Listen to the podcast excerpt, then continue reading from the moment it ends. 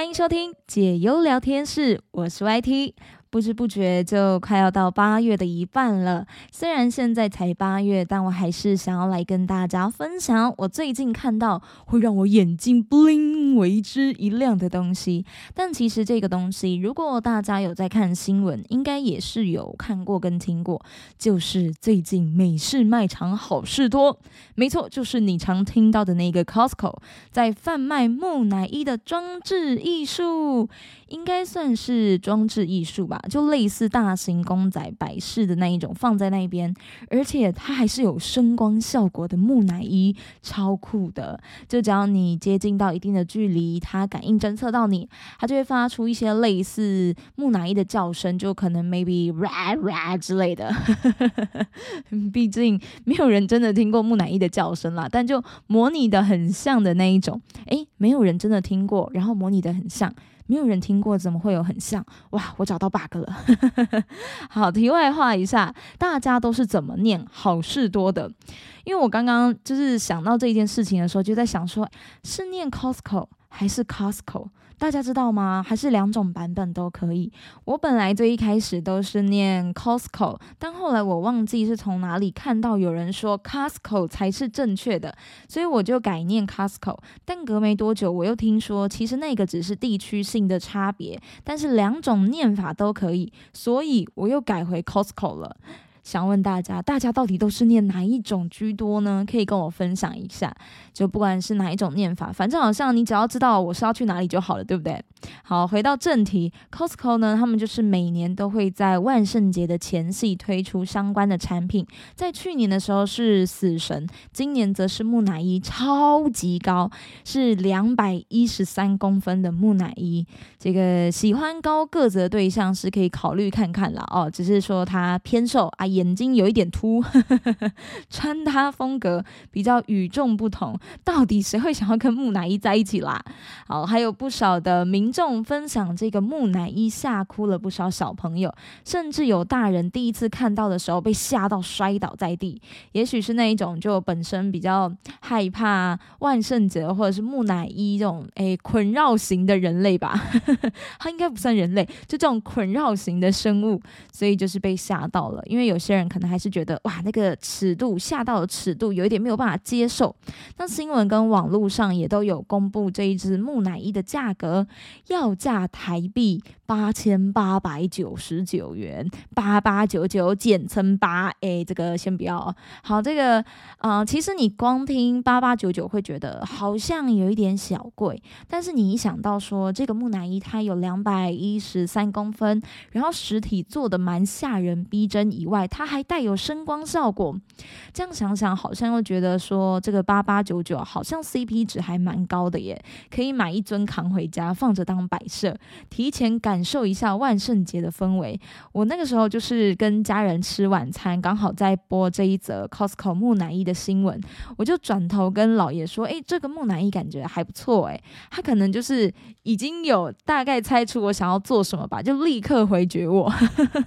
他说放在家每次。回家还不先被下属？好啦，我也只是讲讲啦，应该真的会就是看一次下一次，大概要下个几百次才会免疫吧，那也是蛮累的吼。不过看到这个像是陆续都有万圣节商品的推出，已经会让人开始期待万圣节的到来了，有那一种兴奋的感觉。明明还有两个多月，但已经开始在兴奋了，感觉今年真的是可以来好好的装扮一下啦。两个月后我再来跟大。家分享一下，我要装扮成什么？因为我现在还没有想好，有太多太多的角色了。我以往其实过万圣节都蛮简单的那一种，就可能戴个发箍啊，然后脸的话就是用口红画一些血妆啊之类的，然后衣服就是尽可能的穿比较黑或者是破烂，呃，怎么可能有点惨？就是那一种看起来这个人就是很黑暗的感觉。哎，我为什么都朝这个方向？但是我发现。其实万圣节不一定只是你单纯要扮成这种很惨、很落魄，或者是说呃看起来很可怕。有些人是把万圣节当做是一个嗯很开心装扮的节日，就你只要可以 cosplay，或者是说把自己装扮成另外一个角色，装的很成功，那也是一个很棒的万圣节的参与方式。OK，到时候再来跟大家分享喽。一起来进入我们这一集的第一个聊聊话题吧。啊，这个讲到学生时期，不免的还是会怀念念旧一下。对于台湾的学生来说，在十六岁的时候，就是一个正值求学的阶段，可以说是学业冲刺的年纪了吧，对不对？哦，十六岁我在做什么？想一下，那个时候是高中时期。高一的吧，对不对？高一我好像我好像还在热衷于乐团呢，我还在热衷于热音社。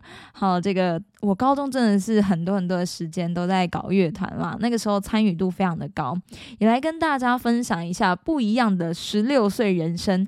这个是根据外媒报道，来自美国印第安纳州的十六岁少年，他的名字叫做 Eric。他家中的教育模式是相当严格的那一种，他的家人从小就禁止他上网，然后也禁止他接触社群媒体。所以你要想哦，十六岁的时候，他几乎是没有办法划手机啊，然后也。也没有办法。嗯，滑 Facebook、Instagram 的那一种，因为这个是近期的报道，所以现在的十六岁，你要想，现在的国小生都已经在滑手机了耶，更何况是这一位 Eric，对不对？但是 Eric 他与生俱来的商业鬼脑袋，让他挡不住他想要经商的兴趣。他在十二岁的时候获得笔电，就透过网络自学如何写程式，短短两年就创立了自己的公司。嘿，所以说他在十二岁就获得了笔电，那应该是说他在更小的时候，他的家人是禁止他上网的。那也许是等到他已经渐渐长大，家人也觉得说，哦，你可能可以有一些自己的。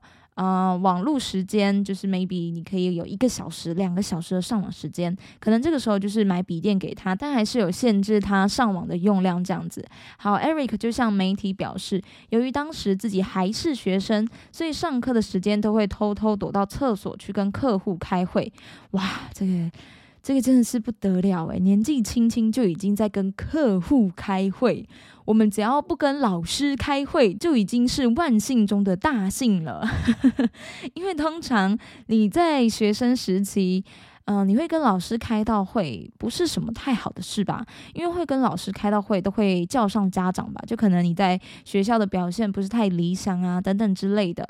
大学反而比较会跟什么像教授啊、老师啊。可是如果在高中国中国小，如果你会跟老师开会，讲好听一点叫开会啦，啊，讲的比较直接一点哦。就是被检讨啦，所以那个时候，如果真的你跟老师开这种检讨会的时候，吼，通常都是不太好的事情。你看，更何况你要跟客户开会。不过，由于开会的背景太特别了，甚至 Eric 在有一次的交易谈成之后，还有客户写信关心他的状况，好有趣哦，好想要知道这个客户写什么，是写说你在厕所开会还好吗？还是写说？你们的厕所是干净的吗？诸如此类的吗？甚至后来高中的校长也抓到 Eric 会在上课时间跑去厕所，并且告知他的父母：“哎，要开检讨会了，对不对？这次真的是要开老师的会了，对不对？” 好，就下令他上课期间不准再去厕所了。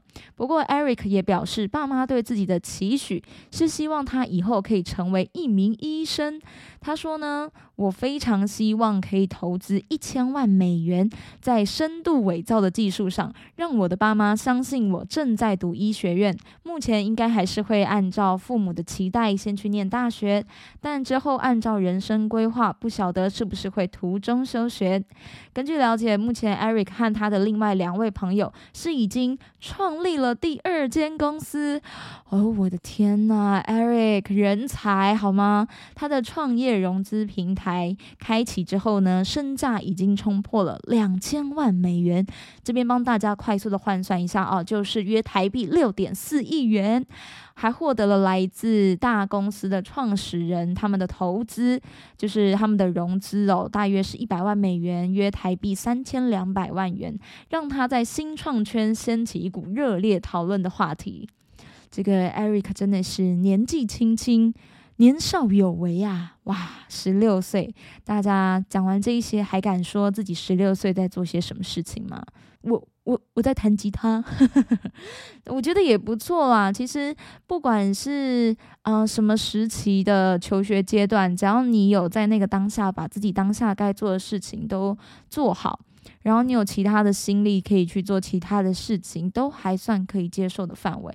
我相信 Eric 他自己本身一定是相当聪明的人，就是这一件学业的事情他是可以 handle 好。然后他已经觉得我 handle 好了，我还有其他的心力可以去做我有兴趣的事啊，就这么刚好，他的兴趣就是创业啊。我的兴趣怎么就不是创业了呢？我就问，兴趣好重要啊。虽然很多人都会说。把兴趣当成工作不是一件太好的事情，但其实我觉得，如果你的工作，是你的兴趣，有时候也是一件蛮乐观的一件事情吧。就可能你在做这一件事情的时候，比较没有那么的排斥了。你要想哦，如果这一件事情不是你的兴趣，你去做它的时候，你都会觉得啊，先不要。但今天是你的兴趣，虽然你可能会变得没那么喜欢你的兴趣，但至少还是你可以接受的范围。有时候我会这样想啦，就会觉得说，把兴趣当成工作，也不一定是那么不好的事情。好，接下来让我们进入到下一个话题。今天的第二个话题呢，也是跟星座相关。我记得好像诶有连续三集吗？如果包含这一集的话，因为我印象深刻，上一集我也有讲星座。诶，但上上集有吗？好，反正如果有的话，就是连续集数在讨论星座。因为我发现呢，唐启阳我们国师分享的分析呢，在蛮多时候真的都还蛮准的。这一次要来跟大家分享的是，常常会觉得老板难搞、不好相处吗？这个是你的人生写照吗？好，我们的国师唐启阳分析了十二星座老板的办事风格，并且说明了他们各自难搞的原因，提供这些星座老板相处时的小诀窍，要怎么样子知道？怎么处理的话呢？首先，你要先有一个老板，诶，这个简单，在外工作，除非你自己创业，除非你是 Eric，不然应该人人都会有一个老板。那你要先去了解他是什么星座。那另外，唐强也给各星座的老板们建议，有些事情虽然是星座的个性特质，但是最好还是要懂得避开，公司才可以长远的经营，也能够去吸引适合公司的人才，塑造出自己喜爱的公司文化。一个好的公司。文化真的是相当的重要，诶，有好的那种文化，才可以让员工的相处更加的圆融，对不对？好，接下来就来分享。这一次呢，唐启阳是将十二星座分成三大类，也就是说，我们以前也有听过，有一集里面也是有分开创星座、固定星座跟变动星座。先让我们来分享，第一个是开创星座。开创星座里面是有母羊座、巨蟹座、天秤座跟摩羯座。好，这四种开创星座在工作场合中常常被推为领袖，也很容易会成为老板的星座哦。开创自己的事业，但是在决断或者是定定工作规则的时候，会容易受到旧情的局限，就是那个旧情没有错，导致决策的手脚会放不太开。这应该算是比较会注重在感情面对不对？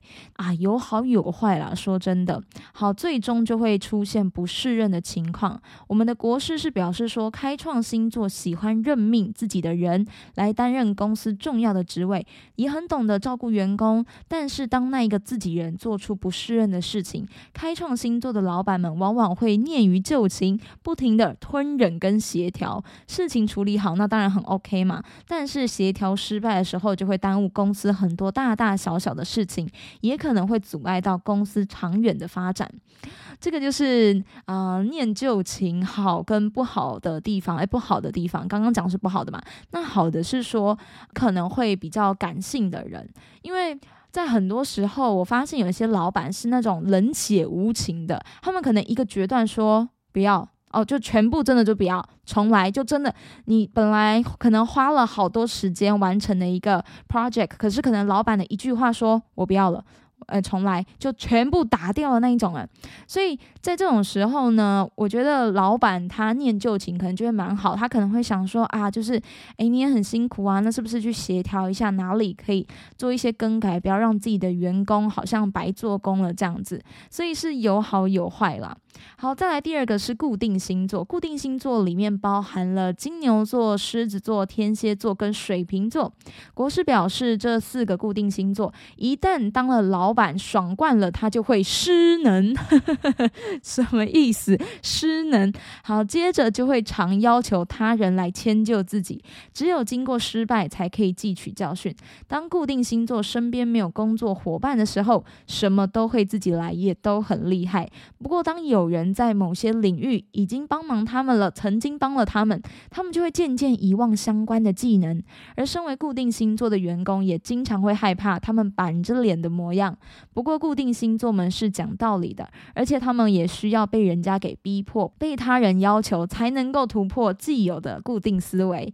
此外，如果固定星座的老板不信邪，还是相信自己的那一套做法，也只能等他们踢到铁板之后，才有可能有所改变。哇，就是一个相当坚持己见，好吧，就是一个很固执的星座啦。固执应该是可以在这个时候派上用场，对吧？就是你没有踢到铁板啊，真的是没有痛那一下，你真的会不知道自己原来是错的。最后是变动星座，里面包含了双子座、处女座、射手座、双鱼座。变动星座的老板们通常想法会比较天马行空，也有可能会过度谨慎，导致自己是将也是兵哦，就是是老板，但是你也会给人感觉像个员工吧，搞到最后你就是累数自己啦。那国师是表示哦，较为天马行空的人呢，通常蛮会搞事的哦，常常会朝令夕改。今天我可能想做这件事情啊，我明天又想做另外一件事情，导致员工搞不清楚到底哪一个才是该去执行的指令，自己也会跟着心很累。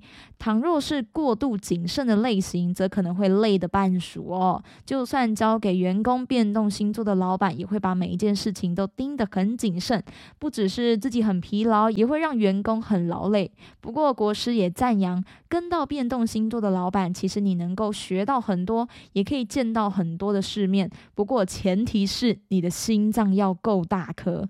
老板说交代的事情，可能要打折扣，免得真心换绝情。这个意思应该是说，老板有很多很多不一样的想法，但是实际上要去完成它的时候，其实，嗯，可能因为太长容易变动了，自己的心也会相当的累吧。另外就是，也许他的蓝图画的很美好，可是你知道，就是画大饼是没有办法吃饱肚子的，所以才说啊，这个很多时候呢，也不能太完全认真啦。可能老板说要做这件事，然后你就是先听听就好，你不要抱着太大的期望说啊。可能在短时间内，这些事情都会成真，这样子，免得你过度的相信，最后呢，就是成效可能没有想象中，或者是蓝图这样子的美好。OK，以上呢就是我们国师唐启阳分享的十二星座老板谁难搞？我觉得十二星座的老板。因为我们自己也是在十二星座的其中之一嘛，然后人又这么的多，几十亿的人口，你要把它只分成这十二大类，真的是太难了。更何况十二大类又再分成了三大类，要说。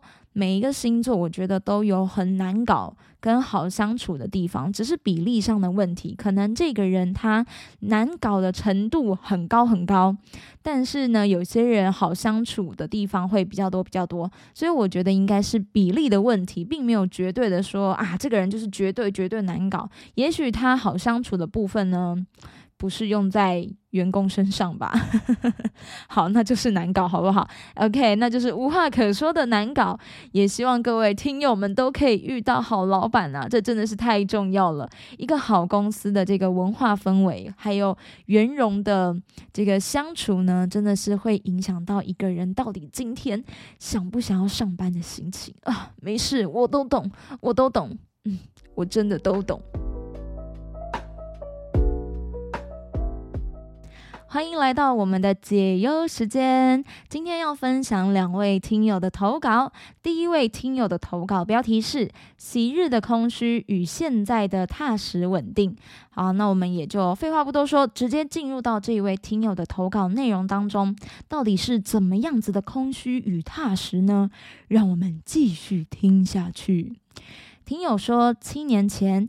高中班导师帮我接了一场尾牙演出，主办方要求我弹邓丽君的歌，我本来想拒绝，但后来还是妥协的接了这一场演出。主办方在当时开了条件给我，希望我能弹邓丽君的歌，而我也开了条件给主办方。我回说可以，但是我只弹这一次的演出。等我表演完拿了钱以后，回到家全都忘光光了。主办方事后也不得再干涉。嗯。这本来不是就是这样子的事情吗？通常不就是，嗯，可能厂商啊，或者是一些合作的，呃，客户啊，他们可能跟你谈好，就是一次归一次嘛。你这一次可能要做什么样子的演出，然后我给你开什么样的金额跟价嘛。那你这一次结束之后，当然就是互不干涉啊。应该也，除非他们会再敲你下一次，不然通常是不会再互相干涉啦。听友说，现在回想起来。我勉强的接了这一场演出，拿了演出费，但是我得到了什么？比起现在的工作，我觉得那时很空虚，现在反而比较踏实稳定。从我进入到现在的公司开始，我就决定永远不再接任何表演艺术的工作。好好的当一位劳工就好。公关公司活动主办方的权力就算再大，也管不到我，因为我们并没有签合作条约，也永远不可能合作。以上就是这位听友的投稿，好像有那么一点，嗯，所以是很不喜欢表演艺术这件事情嘛？那如果不喜欢，其实打从一开始就可以拒绝，还是因为你就是比较没有办法拒绝班导师？可能是因为是亲近的人来邀请你说能不能？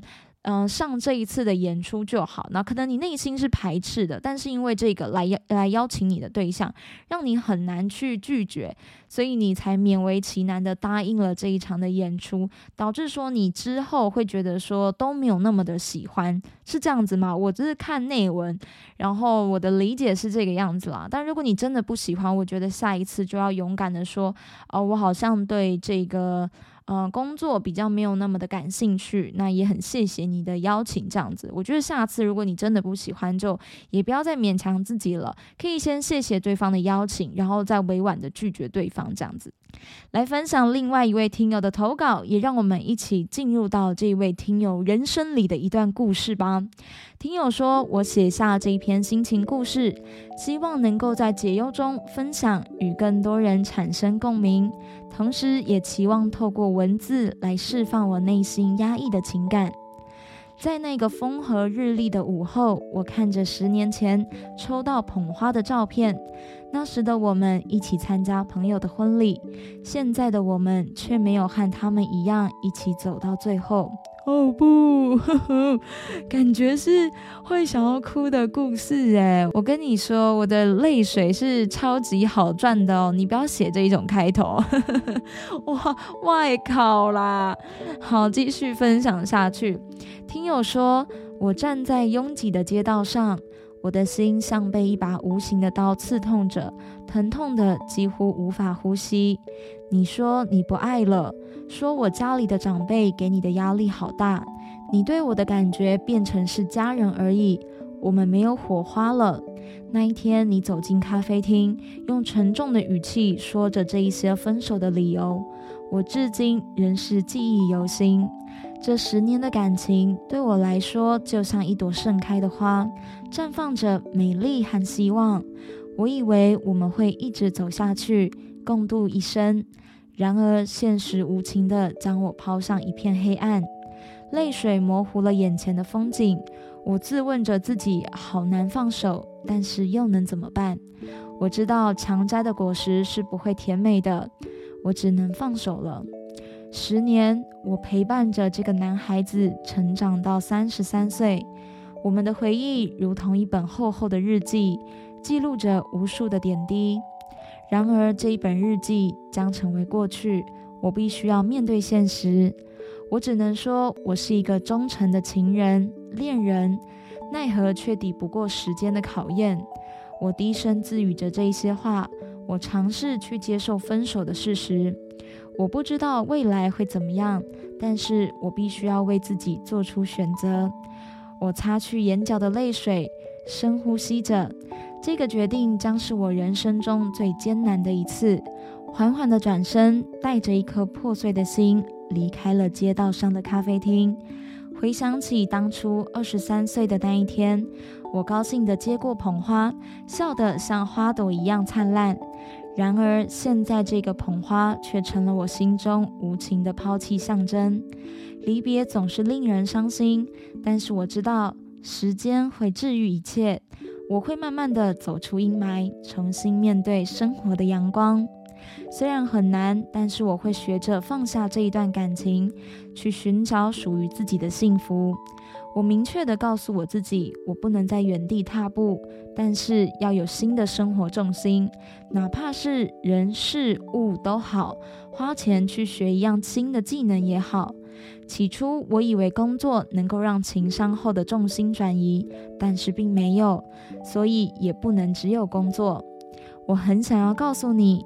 谢谢曾经那么包容我和我的家人，对我那么好，那么爱我，但我没有好好珍惜，没有去了解你承受的压力，把你给我的爱都用光了。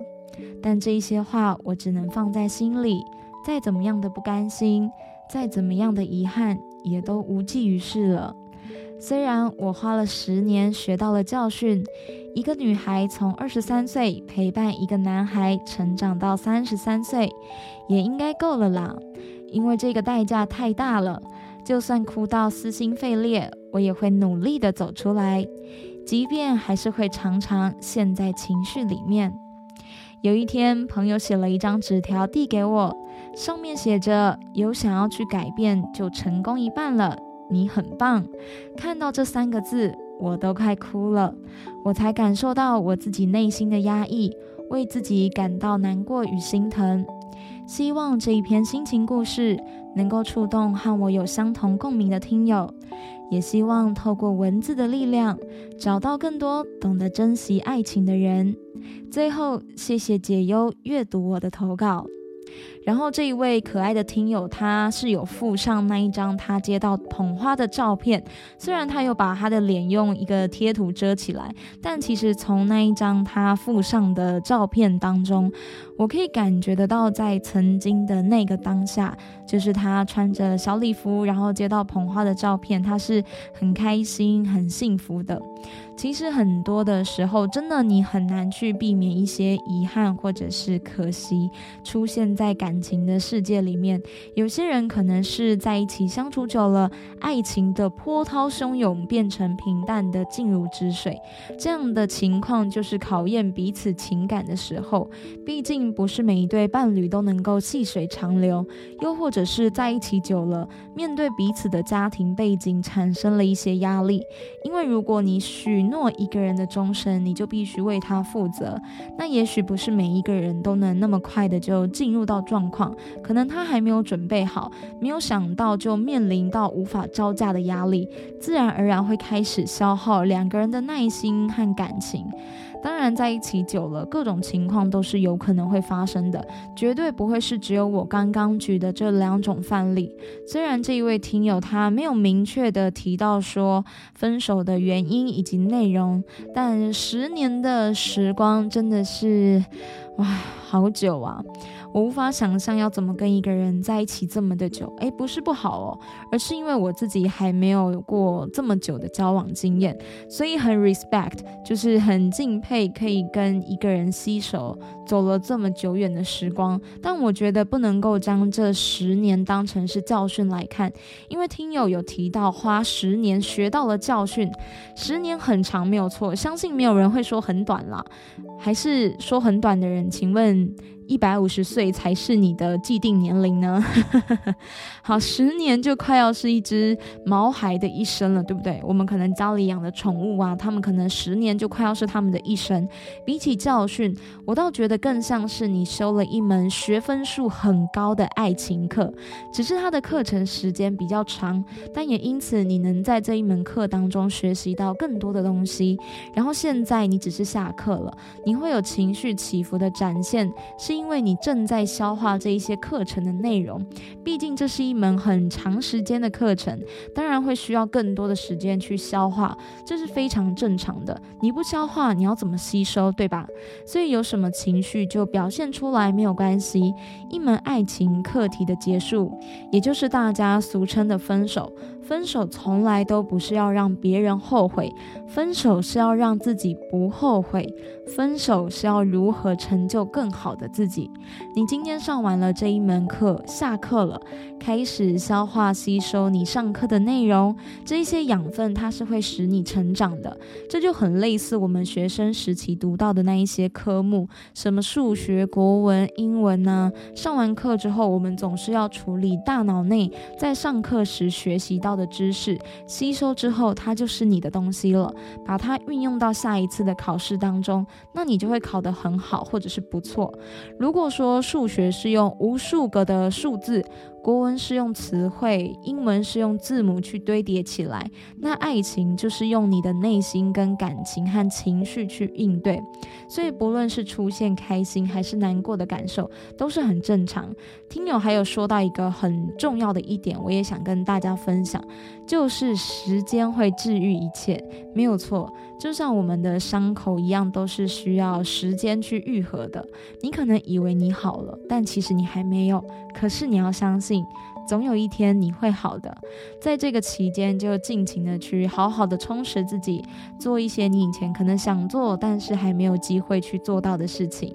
突然想到我曾经有在广播节目中跟大家分享的一段话：在爱情的路上摔跤过，请你不要沮丧，该来的都会来。也许你的红线只是暂时的，被月老拿去绑大闸蟹了，等他吃完了，红线就会还给你。哎呀，真是个小淘气的月老呢！所以说，别担心，想哭就哭，想笑就笑，拥有真性情的你是最棒的。也别忘了，你身边还有很多爱着你、关心你的人，解忧也会同时给予你支持的。再一次谢谢这一位听友的投稿，不论是任何的疑难杂症或者是心情故事，都很欢迎大家来投稿，也很喜欢每一次大家所分享的一些人生故事。那种人生故事是也会让我自己再重新去审视自己的一些价值观或者是感情观，真的是很谢谢各位听友们，你们都是我人生里面的伙伴，也是我人生里面的小老师。这里是解忧聊天室，欢迎你一起来聊聊，不必压抑你的心事，也祝福收听节目的你们日日是好日。我们下集再见喽，拜拜。